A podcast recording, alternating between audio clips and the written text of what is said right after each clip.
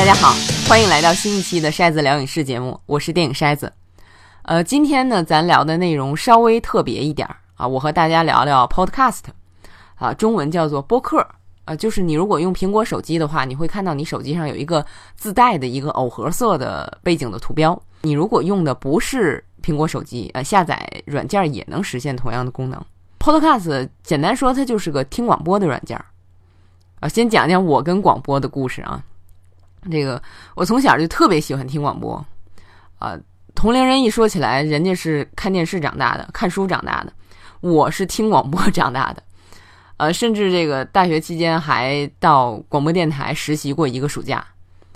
呃，但是后来逐渐的就不听了，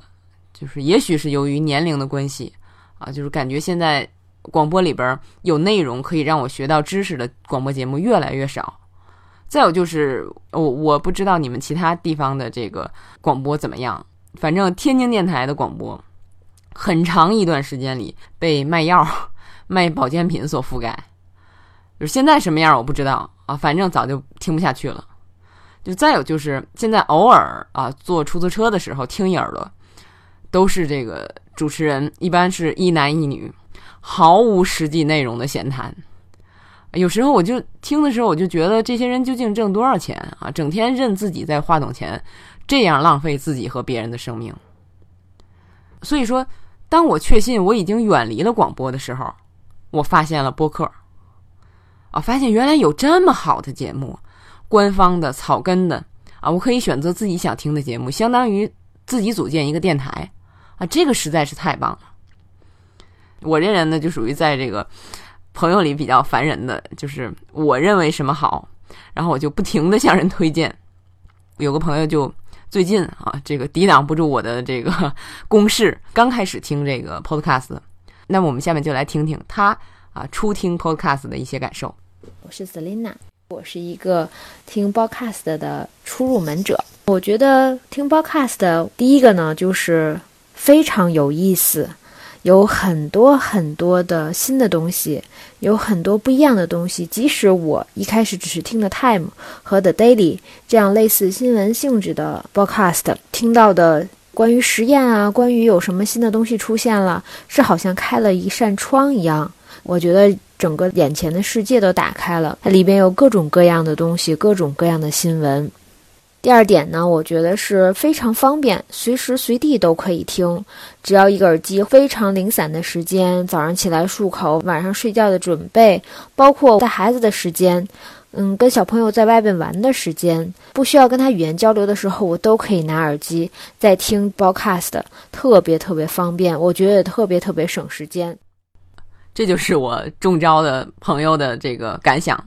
其实我不光是在私下里。包括在网络上，在微博、微信，呃，在上面都叫电影筛子。我在上面也是在陆续的呃介绍我发现的好的 podcast 节目。甚至之前在微博上发过一篇文章，就是汇总我要推荐的节目。那么为什么这次又要做一期音频呢？就是一个是当初那篇文章是在二零一六年九月写的，两年过去了啊，有的节目没了，更重要的是出来好多新的节目。呃，再有就是有一个特别有意思的巧合，就是呃，当时我是开始零星听啊 podcast 的，后来什么时候集中听呢？就是因为二零一六年初看了呃美剧纪录片《制造杀人犯》，还有超级英雄剧《夜魔侠》第二季，这两个剧它是相继推出，然后我在二零一六年的上半年的时候，集中听了大量的剧迷们逐集聊这两个剧，有好多 podcast 的，一集一集的聊。啊，有人专门建了一个，比如《夜魔侠》Podcast，啊，第一集、第二集、第三集、第四集，每集剧一个小时，他们有时候会 聊一个半小时。制造杀人犯也是啊，好多这个法律界专业人士来聊这个，也是逐集逐集的啊，我听着特别过瘾。然后从此就迷上了这个 Podcast 这个东西。我刚说的是最近有一个特别有意思的巧合，就是二零一八年十月十九号，Netflix 竟然在同一天放出了。制造杀人犯第二季和夜魔侠第三季，啊，我现在已经都看完了啊，接下来就要进入一个非常过瘾的收听过程，特别巧，好像是一个轮回。回头看这两年，能感觉到自己的成长啊，特别开心。当然，我还是要和我的朋友们见面聊这两个剧，但是除此之外，能在播客上听到这么多人异国的这个剧迷，呃，聊我喜欢的内容，而且各怀不同的观点和知识背景，啊，这个实在是太过瘾了。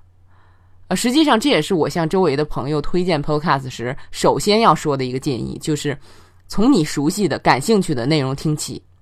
哪怕你英语不是很好，那么你刚看完一集电视剧，人家就聊这集电视剧，你至少也能听懂一半儿。呃，就是那句话，兴趣是最好的老师。刚才和大家分享感受的呃 Selina 啊，也有同感。最近比较感兴趣时装和裁剪衣服的方面，朋友推荐了这个 Project Runway 这个节目，所以我就找来 Podcast 来听，真的很有意思。就是看电视里边的真人秀参与节目，大家是一个角度，是一个方面，然后听 Podcast 的评论。就展现了很多各种角度幕后的故事，然后选手的感受，而且在看了剧以后有基础以后，听这个评论就是更加容易了，然后话题感也特别强，特别有共鸣，给自己开拓了看剧的很多新的角度。这个我觉得我最大的收获就是打破了这个对于听不懂这件事情的恐惧，从不害怕开始慢慢了解。有很多东西其实自己还是听得懂的，嗯，不再害怕，觉得哦这个东西我不敢碰，慢慢的会听得懂得更多，然后从自己感兴趣的事情开始，嗯，觉得越听越有意思。下面呢，我就开始向大家介绍各个节目啊，我会说他们的英文原名，呃，但是我发音不太准，怕大家听不清，所以我会把这期节目里提到的所有 Podcast 节目的名称和简介。啊，包括相应的图标都会放在页面下面，供大家啊找起来方便。我就是典型的哑巴英语啊，因为我上学的时候英语就很一般，呃，课上这个对话训练 从来不举手。但是就是因为有感兴趣的内容啊，现在呃基本上所有美国的广播和电视节目都可以不带脚本或者是不带字幕的收听收看了啊，电子书也没有问题。真的是就是像刚才 Selina 说的，就是。这个世界突然给你开了一扇窗，就这个感觉特别美妙。就是所以我一直说，就是我这样的都行，你一定行。但是如果啊，你开始阶段不是很自信啊，对听英文的节目，那么听了我介绍下面的这些节目，也许你会受启发，啊，做一些属于自己的中文媒体啊，那也挺好。咱们今天的这个开场白长了一点啊，主要是来介绍 Podcast 和怎么听 Podcast。那么下面就开始正式的推荐节目。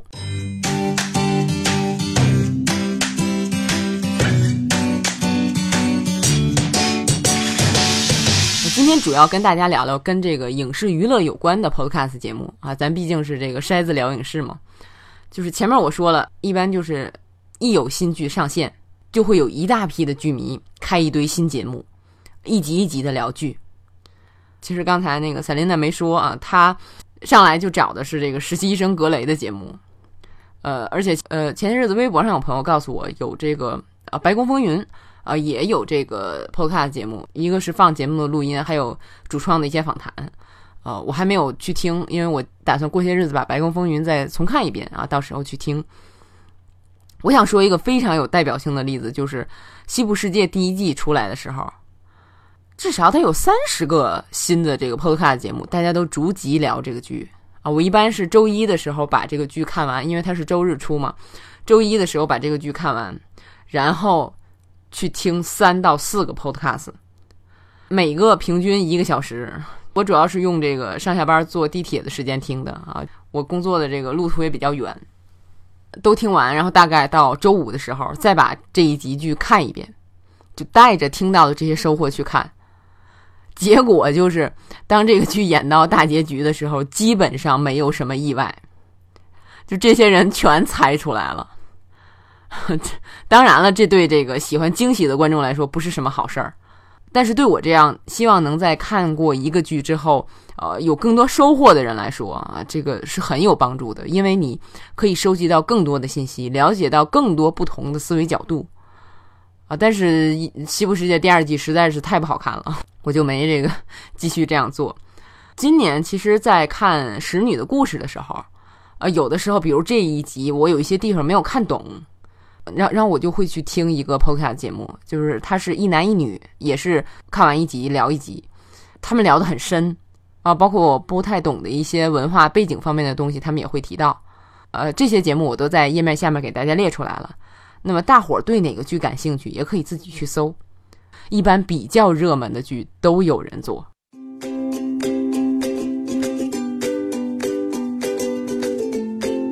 下面我们要聊的呢，就是电影。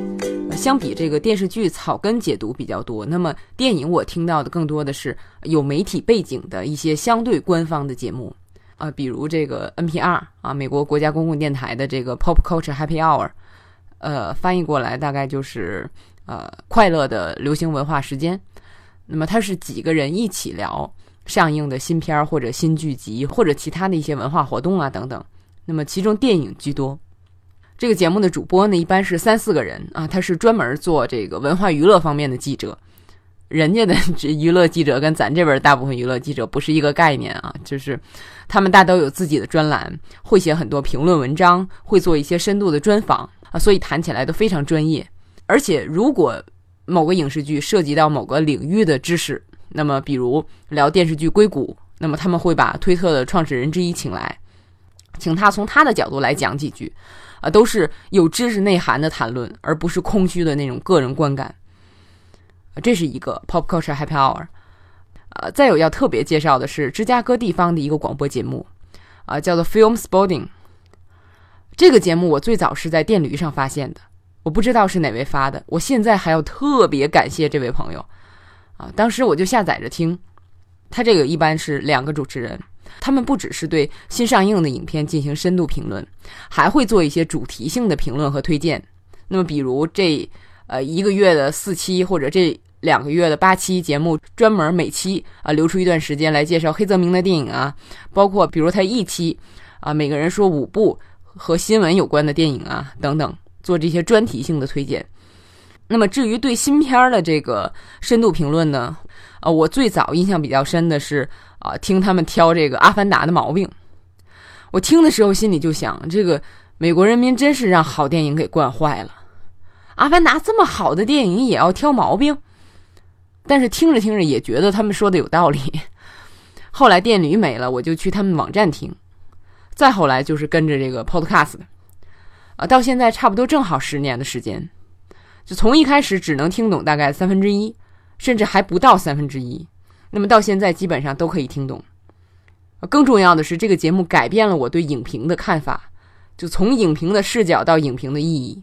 我非常非常感谢这个节目。从我听这个节目开始，其中有一个主持人叫 Adam Kimpner，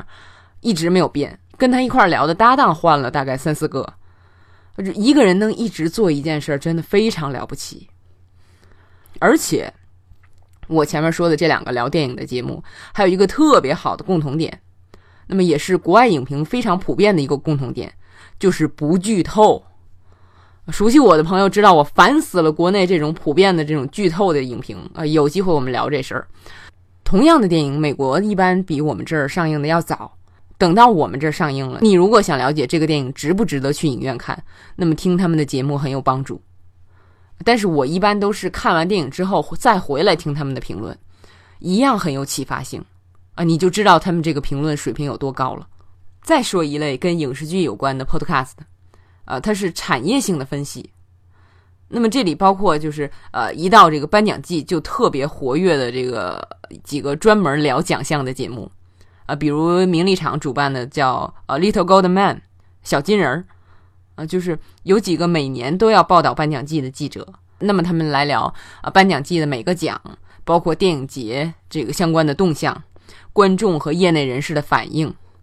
甚至包括就是竞争者里边谁的主动性更强啊之类的，就是聊得非常广泛。另外还有比较好的这个聊奖项和产业发展的是 Award Watch and Emmy Podcast，这是一个呃很有影响的草根影评人做的呃，但是他也能请到专业的记者一块来聊。呃，看这个名字有 Emmy 就知道他不只聊电影，也聊电视剧的奖项。再有就是非常倾向聊产业。方面的这个 The Frame 啊，是大型广播公司做的，呃，主持人非常专业啊，听声音可能不年轻了啊，属于这个呃业内资深人士。那么他会就业内最新的电影、电视剧啊音乐，包括其他的一些艺术形式，那么引起这个较高的关注度的。那么他会从艺术水准、社会背景等等各方面分析，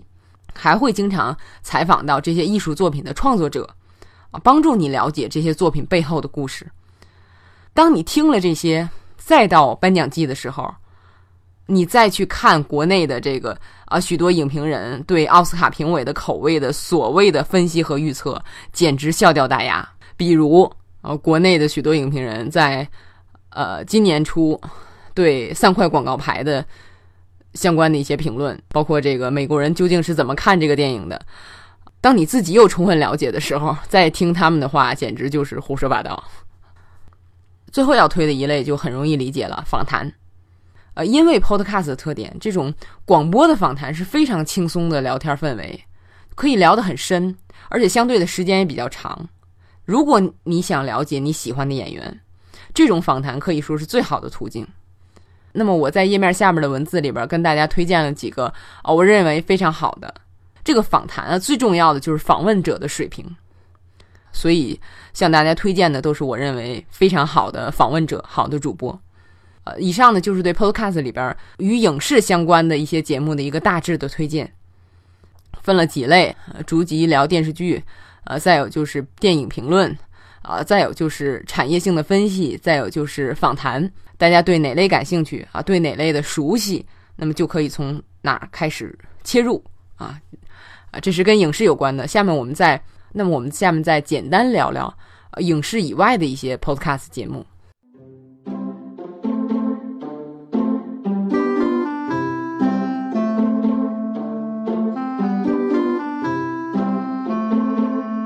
说到影视以外的 podcast 节目呢，我首先请我的朋友小 T。来推荐一个节目，这个 Podcast 是首个呃收听过百万的节目，它也是最先让 Podcast 这个媒介走进公众视野、走进公众生活的一个节目。我今天第一个想提的这个节目就是 Serial，也就是我 Podcast 所谓启蒙的一个节目。它第一季是一个校园凶杀的一个一个案子，一个男孩被诬陷，呃，不不能说是诬陷吧，因为呃可能谋杀了呃嗯他们。学校的一个女同学，然后被判了终身监禁。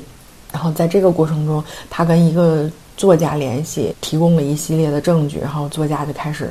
找他，嗯，有可能无辜的一些证明。然后采访了他身边的一些人，就是一步一步的揭开这个男孩的那个性格啊、身世啊，还有他周围当时的那些情景，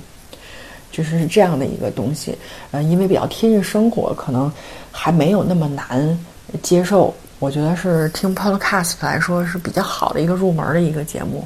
嗯，我当时听这个的时候，开始挺费劲的，因为我英语水平不是那么好，所以听 Serial 的时候，当时对我来说是个挺大的挑战。但真的是因为我太就是对这个题材当时太感兴趣，兴趣太浓厚了，所以不管冒着多大的困难，我也一定要去听。然后就去听了这个节目，然后当时就每天上下班的时候，然后在地铁上。因为周围环境也嘈杂，我我通常就是这一期节目可能会听个两天、三天，甚至四天才能把一期听完。这一期也就是四十多分钟，然后我要反复的听，然后里面有一些东西可能听不懂的，要就不断的重复，有时候可能还要问问别人，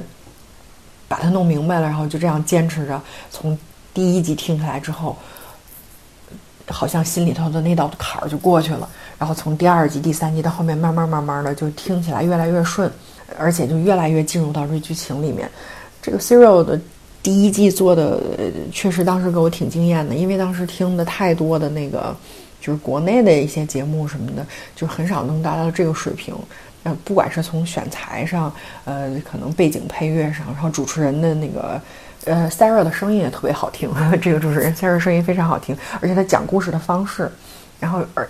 更重要的是他的内容都特别吸引我。嗯，不是我们平时听的那些，就是不痛不痒的一些东西。而且我觉得人家的那个讲故事的水平，就是剪辑的方式，呃，都特别的高超，就是确实让人很惊艳。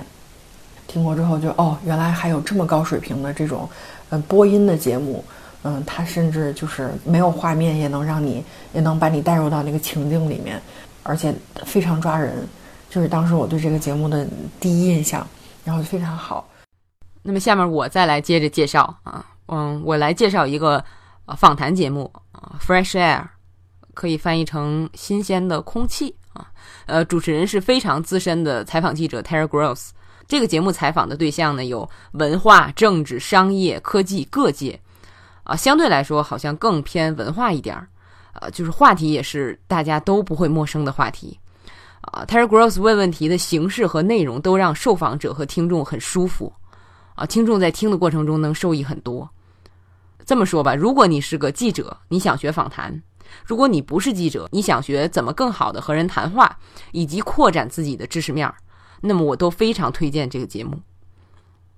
那么再有就是啊，推荐一下 The Daily 啊，可以翻译成每日啊。《纽约时报》办的，呃，这个节目呢是由呃专门的一位主播来采访纽时的记者，